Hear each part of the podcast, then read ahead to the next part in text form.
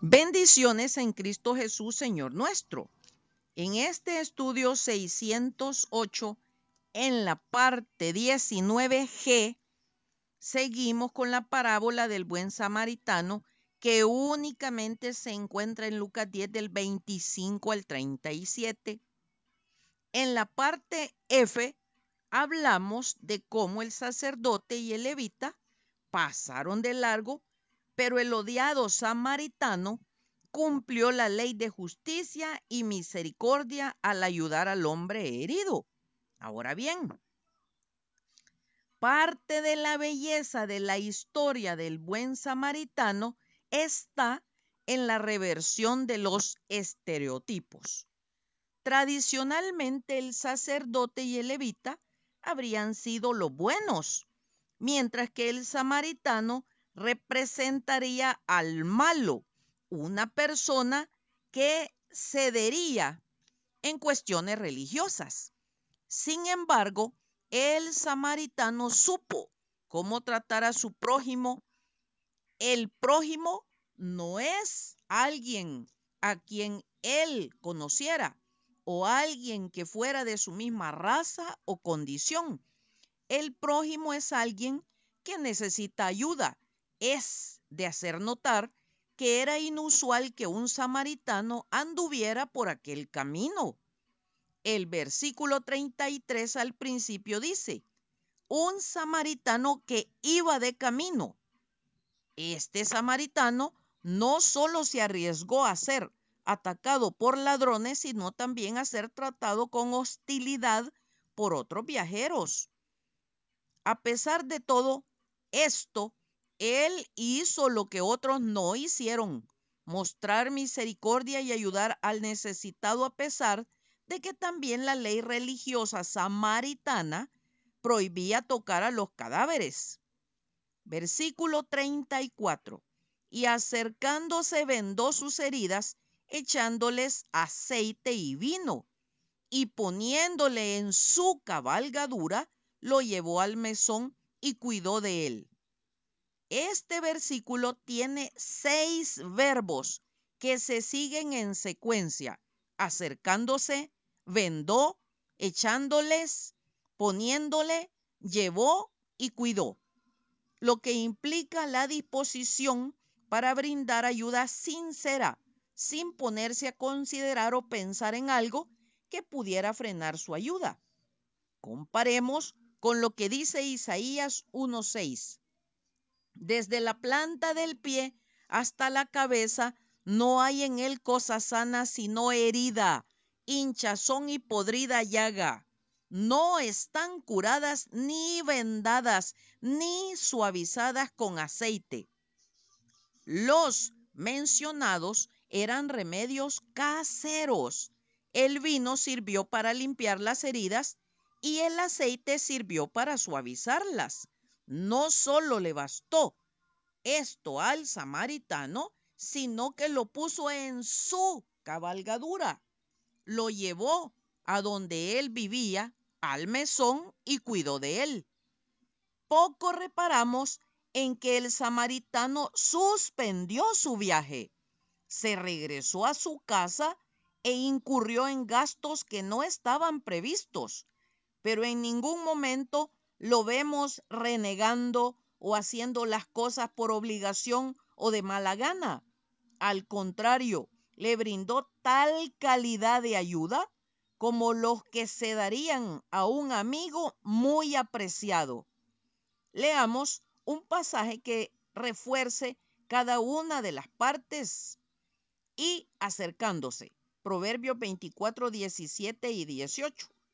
Cuando cayere tu enemigo, no te regocijes, y cuando tropezare, no se alegre tu corazón. No sea que Jehová lo mire y le desagrade, y aparte de sobre él su enojo. Proverbios 25, 21 y 22. Si el que te aborrece tuviere hambre, dale de comer pan, y si tuviere sed, dale de beber agua porque ascuas amontonarás sobre su cabeza y Jehová te lo pagará. Leamos sobre la ley del amor en Mateo 5, 45 al 48. Oísteis que fue dicho, amarás a tu prójimo y aborrecerás a tu enemigo. Pero yo os digo, amad a vuestros enemigos, bendecid a los que os maldicen, haced bien a los que os aborrecen, y orad por los que os ultrajan y os persiguen, para que seáis hijos de vuestro Padre que está en los cielos, que hace salir su sol sobre malos y buenos, y que hace llover sobre justos e injustos. Porque si amáis a los que os aman, ¿qué recompensa tendréis? ¿No hacen también lo mismo los publicanos? Y si saludáis a vuestros hermanos solamente, ¿qué hacéis de más? ¿No hacen también así los gentiles? Sed pues vosotros perfectos, como vuestro Padre que está en los cielos es perfecto. Primera Tesalonicenses 5:15. Mirad que ninguno pague a otro mal por mal. Antes, seguid siempre lo bueno uno para con otros y para con todos. Otra parte dice, vendó sus heridas. Salmo 147.3. Él sana a los quebrantados de corazón y venda sus heridas, derramando aceite. Marcos 6:13. Y echaban fuera muchos demonios y ungían con aceite a muchos enfermos y los sanaban. Santiago 5:14. ¿Está alguno enfermo entre vosotros? Llame a los ancianos de la iglesia y oren por él, ungiéndole con aceite en el nombre del Señor. Nuestro Padre espera que seamos perfectos como Él es, como dice el pasaje bíblico que recién leímos en Mateo capítulo 5, sobre la ley del amor. La palabra perfecto viene del griego telelos, que a su vez deriva, se deriva de telos, que significa objetivo, meta o límite. Por lo tanto, significa alcanzando el objetivo, lo completo, lo maduro. Pero aquí la comparación se hace entre el eterno Dios y sus hijos. Y por eso la palabra significa más que simplemente maduro. Considerando el contexto se puede deducir que la cualidad característica del verdadero creyente que más que se lo asemeja al Altísimo Dios es el amor desinteresado y la bondad hacia otros, aun por aquellos que no la merecen. Esta clase de perfección consiste en una intención o actitud básica del creyente por encima de una absoluta ausencia de pecado. Esto es perfectamente posible para los creyentes que por la fe reciben la guía, la gracia, la fortaleza del Espíritu Santo para mantener esa actitud bondadosa. El fruto del Espíritu Santo es amor, gozo, paz, paciencia, benignidad, bondad, fe, mansedumbre, templanza. Contra tales cosas no hay ley. Gálatas 5, 22 y 23. Versículo 35. Otro día, al partir, sacó dos denarios y los dio al mesonero y le dijo, cuídamele y todo lo que gaste de más, yo te lo pagaré cuando regrese. Dice otro día. No dice al otro día. El samaritano lo cuidó, no sabemos por cuánto tiempo tal vez el periodo que duró lo más grave de su condición. Cuando ya estaba un poco mejor, entonces invirtió en su curación total. Le dio dos denarios al mesonero. Un denario era el jornal diario de un peón y todavía le dijo que si salía más al volver él, se lo pagaría. Lo que vale la pena resaltar y apreciar es cómo el samaritano se refirió al herido. Hoy diríamos, cuídamelo. No le dijo despectivamente, sino con amor, con compasión. Cuando nosotros estamos convalecientes, nos reanima, complace y alegra que nos muestren cuidos y ternura, nos ayuda a sanar. Pero debemos preguntarnos si nosotros nos comportamos igual con nuestro prójimo. Somos buenos para recibir, pero no para dar. Grave error, porque dando es como recibimos. Leamos 2 Corintios 9 del 6 al 10. Pero esto digo, el que siembra escasamente, también segará escasamente, y el que siembra generosamente, generosamente también segará. Cada uno de como propuso en su corazón, no con tristeza ni por necesidad, porque Dios ama al dador alegre. Y poderoso es Dios para hacer que abunde en vosotros toda gracia, a fin de que teniendo siempre en todas las cosas todo lo suficiente, abundéis para toda buena obra, como está escrito. Repartió, dio a los pobres, su justicia permanece para siempre. Y el que da semilla al que siembra y pan al que come, proveerá y multiplicará vuestra sementera y aumentará los frutos de vuestra justicia. Versículo 36. ¿Quién pues de estos tres parece que fue el prójimo del que cayó en manos de los ladrones? Ahora llegamos al momento crucial en donde el Señor Jesucristo permite que el intérprete de la ley conteste su propia pregunta y de esta manera juzgarse a sí mismo.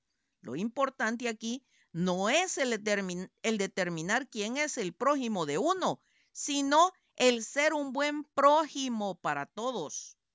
A propósito, el Señor Jesús invirtió la pregunta original del intérprete de la ley, porque el intérprete supuso que correspondía a otros demostrar que eran su prójimo.